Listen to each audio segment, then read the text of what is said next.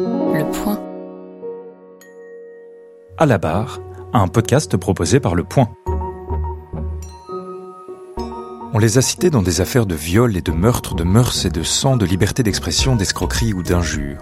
Pour certains, ils sont des parias de leur temps, les pires bouchers de leur époque, d'autres des victimes sur lesquelles les journaux s'apitoient à longueur de une et de manchettes. On considère aujourd'hui qu'ils ont fait l'histoire. Ils, un ensemble d'hommes et de femmes dont le procès, retentissant, a déclenché un débat de société. Madame, monsieur, merci de vous avancer à la barre. Épisode 7 L'épineuse question du consentement. Domicile parisien de Gabriel Matzneff a été perquisitionné ce jeudi. Les policiers ont fouillé l'appartement de l'écrivain à la recherche d'écrits jamais publiés. La veille, c'était le siège des éditions Gallimard qui avait reçu la visite des policiers dans le cadre de l'enquête pour viol sur mineur de moins de 15 ans qui vise l'écrivain. C'est un véritable coup de tonnerre dans le milieu culturel parisien, un MeToo du monde de l'édition. Le 2 janvier 2020 paraît chez Grasset Le Consentement, le livre de Vanessa Springora. L'autrice y raconte avec une grande subtilité l'histoire d'amour qu'elle a vécue avec l'écrivain pédophile Gabriel Matzneff et l'emprise qu'il exerçait sur elle alors qu'elle n'avait que 14 et 15 ans. Les faits se déroulent en 1986 et sont aujourd'hui prescrits. Son récit est celui d'un viol. Une enquête a été ouverte par le parquet de Paris. Matzneff n'est pas un écrivain connu du grand public, seulement du petit milieu parisien.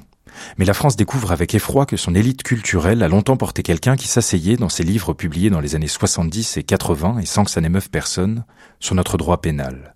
En 90, sur le plateau d'apostrophe de Bernard Pivot, l'essayiste canadienne Denise Bombardier est alors la rare voix à se faire entendre. Moi, je crois que je, je vis actuellement sur une autre planète parce que j'arrive d'un continent où il y a un certain nombre de choses auxquelles on croit. Moi, M. Maznev me semble pitoyable. Ce que je ne comprends pas, c'est que dans ce pays, la littérature, entre guillemets, sert d'alibi à ce genre de, de confidence. Parce que ce que nous raconte M. Maznev dans un livre qui est, qui est très ennuyeux, parce que, parce que la répétition est extrêmement ennuyeuse, le livre finit par nous tomber des mains, c'est. Madame, ne devenez pas agressive, n'est-ce pas? Devenir agressive comme ça dans une émission.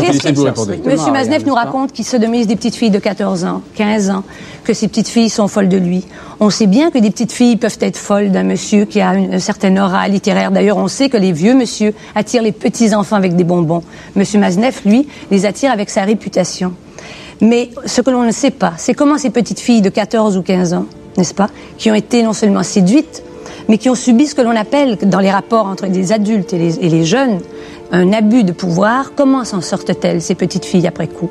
Moi, je crois que ces petites filles-là sont, sont flétries. Et la plupart d'entre elles flétries peut-être pour le restant de leur jour. Par son livre, Vanessa Springora rouvre un débat qui ressurgit chez nous à chaque fait divers. Il n'existe pas en France de seuil, d'âge limite de non-consentement, en deçà duquel le fait pour un adulte d'avoir une relation sexuelle avec un mineur est automatiquement qualifié de viol.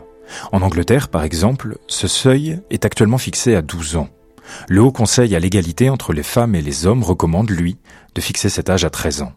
La France a choisi pour le moment de confier aux juges la lourde tâche de trancher au cas par cas, même si les affaires qui se présentent à eux sont parfois d'une immense complexité. On écoute un extrait de ce complément d'enquête diffusé sur France 2 le 23 février 2018. C'était la semaine dernière, à Pontoise, en banlieue parisienne. Alors, ce qui, ce qui va être en fait difficile à poser là au sein du prétoire, c'est en gros faire admettre aux gens aujourd'hui qu'une adolescente de 11 ans est capable d'avoir une attitude de femme, même si je suis vieille. Ces deux avocats s'apprêtent à défendre l'indéfendable. Leur client est un homme de 28 ans. Il a eu une relation sexuelle avec une fille de 11 ans. Pour cela, dans une heure, il va être jugé. L'homme n'est pas poursuivi pour viol, mais pour le simple délit d'atteinte sexuelle. Car la justice estime que Sarah, la mineure, était consentante. Une décision qui transforme ce fait divers en débat national. Avec une question. À 11 ans, peut-on accepter une relation sexuelle avec un adulte? La question choque, indigne, Quel juge, quelle personne pourrait considérer qu'un enfant de 11 ans peut donner à un adulte qui a presque trois fois son âge son consentement à l'acte sexuel? Quand bien même le ou la mineure en question aurait les apparences d'une adolescente ou d'un jeune adulte, une maturité sexuelle qui n'est pas celle de son âge, et n'aurait pas manifesté la moindre opposition à l'acte, voire l'aurait encouragé. Et que faire s'il est impossible de prouver que l'adulte avait connaissance de l'âge de l'enfant? Le débat fait rage depuis plus de deux siècles. En France, le fait d'avoir une relation sexuelle avec un mineur de 15 ans ou moins entraîne automatiquement le renvoi de l'adulte devant une juridiction. Si le rapport sexuel a été contraint, on parlera de viol et donc des assises. Si les magistrats considèrent que le rapport a été exercé sans violence, menace, contrainte ou surprise, on parlera du délit d'atteinte sexuelle, passible du tribunal correctionnel et puni de 5 ans de prison. Vous connaissez son âge? Pour moi, c'est un homme. Jeune. Je l'aime. En maître, tous les enfants se sont pris pour des hommes. Mais la loi est restée la loi. C'était un extrait de Mourir d'aimer, le film d'André Cayatte sorti en 1970 et qui raconte l'histoire d'amour d'une professeure de lettres avec un de ses élèves. Un film inspiré d'une histoire réelle et qui aura valu à l'enseignante des poursuites pénales. En France, la majorité sexuelle est aujourd'hui fixée à 15 ans. Mais il est encore possible pour un juge de faire jouer le délit d'atteinte sexuelle sur mineur si l'adolescent a entre 15 et 18 ans, à la condition que l'adulte exerce un lien d'autorité. C'est par exemple le cas d'un parent, d'un professeur ou d'un coach sportif. D'autres délits existent ensuite comme la corruption de mineurs, l'ancienne incitation à la débauche, c'est par exemple l'hypothèse où un adulte ferait participer un enfant à des exhibitions sexuelles. Et bien sûr, il y a l'agression sexuelle. Il n'y a alors pas de pénétration reprochée, mais des caresses, des attouchements ou même un baiser. Il convient de bien faire la différence des fellations ou l'introduction de doigts dans le vagin peuvent répondre à la définition de viol. Mais il faudra alors caractériser la violence, la menace, la surprise ou la contrainte. Et ce peut être, selon les cas, extrêmement compliqué, comme nous le rappelle Vanessa Springora qui évoque, sur le plateau de la Grande Librairie sur France 5, sa relation à Gabriel Matzneff. Quand on est amoureuse, qu'on a 14 ans, qu'on est persuadé, vous nous l'avez dit, d'être amoureuse, est-ce que c'est du consentement ou est-ce qu'il faudrait inventer un autre mot? Non, parce que cette notion doit, doit être conservée. Le, le consentement doit exister. Il faut faire attention à ce qu'il ne se retourne pas contre les mineurs, en général, qu'il ne puisse pas être utilisé comme une arme. Mmh. Mais, mais cette notion, elle est c'est très compliqué. C'est une, une, notion qui est à la fois intime et sociale. Il faut y mettre beaucoup de choses dedans. Ça met en jeu à la fois la notion de liberté, de choisir. Mais pour choisir, il faut savoir dire non. Effectivement, est-ce qu'à 14 ans, on sait dire non? Euh, Il faut être libre de ses choix, mais il faut aussi être égaux. Est-ce que une relation entre quelqu'un qui a 14 ans et quelqu'un qui en a 50, c'est une relation d'égalité? Je crois pas. Et c'est ce que j'ai essayé de raconter dans ce livre. C'est aussi la contrainte que représentait pour moi la contrainte morale euh, euh, de cet homme qui avait un ascendant énorme du fait non seulement de sa notoriété, mais de son intelligence, de l'autorité que représentait aussi pour moi la figure de l'écrivain en général. Mm. Donc c'est beaucoup de, de, choses qui forment une asymétrie dans la relation et, et en, en, ce qui me concerne, je pense que mon consentement n'était pas valable, il n'était pas éclairé.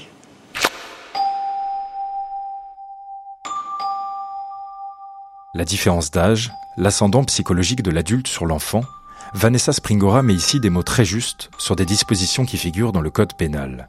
La loi précise en effet que la différence d'âge peut caractériser la contrainte, et donc le viol, comme le prévoit notre code pénal depuis 1992. La jurisprudence qui s'est bâtie au fil du temps est également venue protéger les plus jeunes, comme l'a écrit la Cour de cassation. L'état de contrainte ou de surprise résulte du très jeune âge des enfants, qui les rend incapables de réaliser la nature et la gravité des actes qui leur sont imposés. Mais tout cela reste à l'appréciation des juges. Il n'y a pas deux cas qui se ressemblent, nous rappelait récemment un magistrat. L'affaire de Pontoise, sur la relation sexuelle entre une préadolescente de 11 ans et un adulte de 28, et un autre dossier examiné au tribunal de grande instance de Melun, a en tout cas déclenché un intense débat en France au début de l'année 2018, comme on peut l'entendre dans ces reportages des 20 heures, de TF1 et de France 2. Un homme de 30 ans a quitté mardi soir par la cour d'assises de Melun après avoir eu des rapports sexuels avec une enfant de 11 ans. L'avocat a plaidé le consentement. L'affaire fait grand bruit et scandalise littéralement les associations de protection de l'enfance. Plus qu'une colère, enfin, c'est un dégoût un dégoût d'une justice qui tout d'un coup ne reconnaît même plus ce qu'est un enfant. Parce que c'est ça qu'il faut réaliser. Il n'y aurait pas eu viol, mais atteinte sexuelle. La famille conteste le jugement et témoigne de la contrainte et du désespoir de l'enfant qui s'est trouvée enceinte d'un homme de 22 ans. Comme la loi le stipule, tout acte de pénétration sexuelle, commis par violence, contrainte, menace ou surprise, est un viol. Le gouvernement en est convaincu.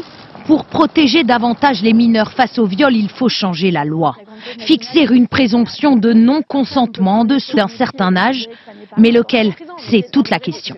L'âge, c'est un sujet qu'on est en train de débattre. Il y a différentes recommandations. Le Haut Conseil à l'égalité parle de 13 ans. Euh, des parlementaires parlent plutôt de 15 ans.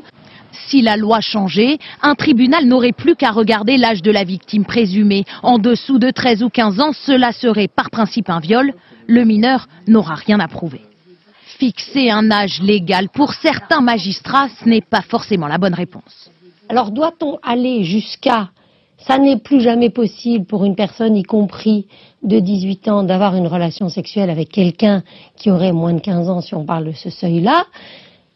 Et ce serait même un viol passible de la cour d'assises. Je pense qu'on risque d'aller très loin. Un projet de loi doit être présenté au Parlement courant 2018. Finalement, contrairement à nos voisins européens, une solution à minima sera prise par le gouvernement.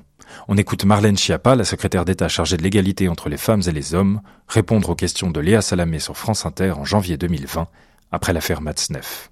Plusieurs choses là encore, parce qu'il y a des choses fausses qui circulent. L'âge de 15 ans, il a bien figuré dans la loi et il a été adopté à l'unanimité. Que dit la loi de 2018 que nous avons présentée, qui a été votée à l'unanimité par tous les partis, Sénat et Assemblée nationale? Elle dit que quand vous avez moins de 15 ans, c'est caractérisé par euh, la contrainte morale que d'avoir un rapport sexuel avec un adulte. Et donc c'est rattaché à la définition du viol, puisque en France, dans le code pénal, le viol, c'est un rapport sexuel avec pénétration tenu sous la menace, les violences, la contrainte ou la surprise. Est-ce que vous êtes prête à aller plus loin là? Oui, le mot de consentement ne figure pas dans la loi parce que le législateur a considéré qu'un consentement pouvait s'extorquer et que cette définition était plus robuste. Vous ne comprenez rien? C'est normal à vrai dire, moi non plus. En réalité, la loi Chiappa de 2018 a légèrement amendé l'article 222-22-1 du Code pénal, qui explique désormais que lorsque les faits sont commis sur la personne d'un mineur de 15 ans, la contrainte morale ou la surprise sont caractérisés par l'abus de la vulnérabilité de la victime ne disposant pas du discernement nécessaire pour ces actes. À part ces termes abscons, qui résument finalement une évidence, le droit n'a pas vraiment été modifié. En 2020, après le livre de Vanessa Springora et l'immense malaise qui s'était emparé des Français, Marlène Schiappa annonce donc un audit de sa loi, en vue peut-être un jour de revenir à ce qui était ses intentions premières, instaurer un seuil d'âge en deçà duquel toute relation sexuelle entre un adulte et un enfant devient un viol. Lorsque son projet de loi avait été examiné, Marlène Schiappa s'était heurtée à l'avis de nombreux spécialistes. Ces derniers citaient par exemple le cas d'une adolescente de 14 ans et d'un jeune de 17 ans qui, lorsqu'ils deviendraient majeurs quelques mois plus tard, se rendrait coupable de viol. Mais l'amour a-t-il un âge? C'est la question que seront peut-être amenés à se poser nos élus un jour. Vanessa Springora, dans le consentement, livre elle-même toute la complexité de ce problème quant à Gabriel Matzneff. La situation aurait été bien différente si, au même âge, j'étais tombée follement amoureuse d'un homme de 50 ans qui, en dépit de toute morale, avait succombé à ma jeunesse. Oui, alors là, d'accord, notre passion extraordinaire aurait été sublime, c'est vrai, si j'avais été celle qui l'avait poussé à enfreindre la loi par amour, si au lieu de cela, il n'avait pas rejoué cette histoire cent fois tout au long de sa vie, si j'avais eu la certitude d'être la première et la dernière, si j'avais été, en somme, dans sa vie sentimentale, une exception. Comment ne pas lui pardonner alors sa transgression? L'amour n'a pas d'âge, ce n'est pas la question. Le 1er septembre 1969, la professeure Gabrielle Russier s'était suicidée après avoir été poursuivie pour détournement de mineurs, pour avoir vécu une histoire amoureuse avec un de ses élèves de 16 ans. Interrogé par les journalistes, le président Pompidou avait répondu après un long silence par des vers de Paul Éluard sur les femmes tendues à la libération pour avoir entretenu une liaison avec les Allemands. Je vous dirai pas tout ce que j'ai pensé d'ailleurs sur cette affaire.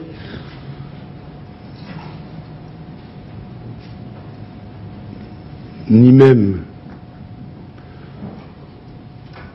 ce que j'ai fait.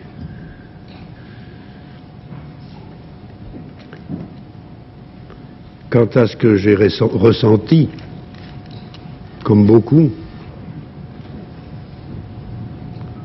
comprenne qui voudra, moi, mon remords, ce fut la victime raisonnable au regard d'enfants perdus, celle qui ressemble aux morts, qui sont morts pour être aimés. C'est de l'éluard. Merci, mesdames et messieurs.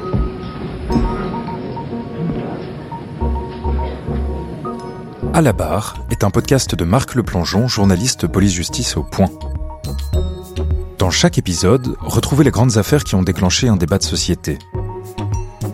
Vous pouvez écouter à la barre et tous les podcasts proposés par Le Point sur Apple Podcast, Google Podcast, Deezer, Spotify ou sur votre application de podcast préférée.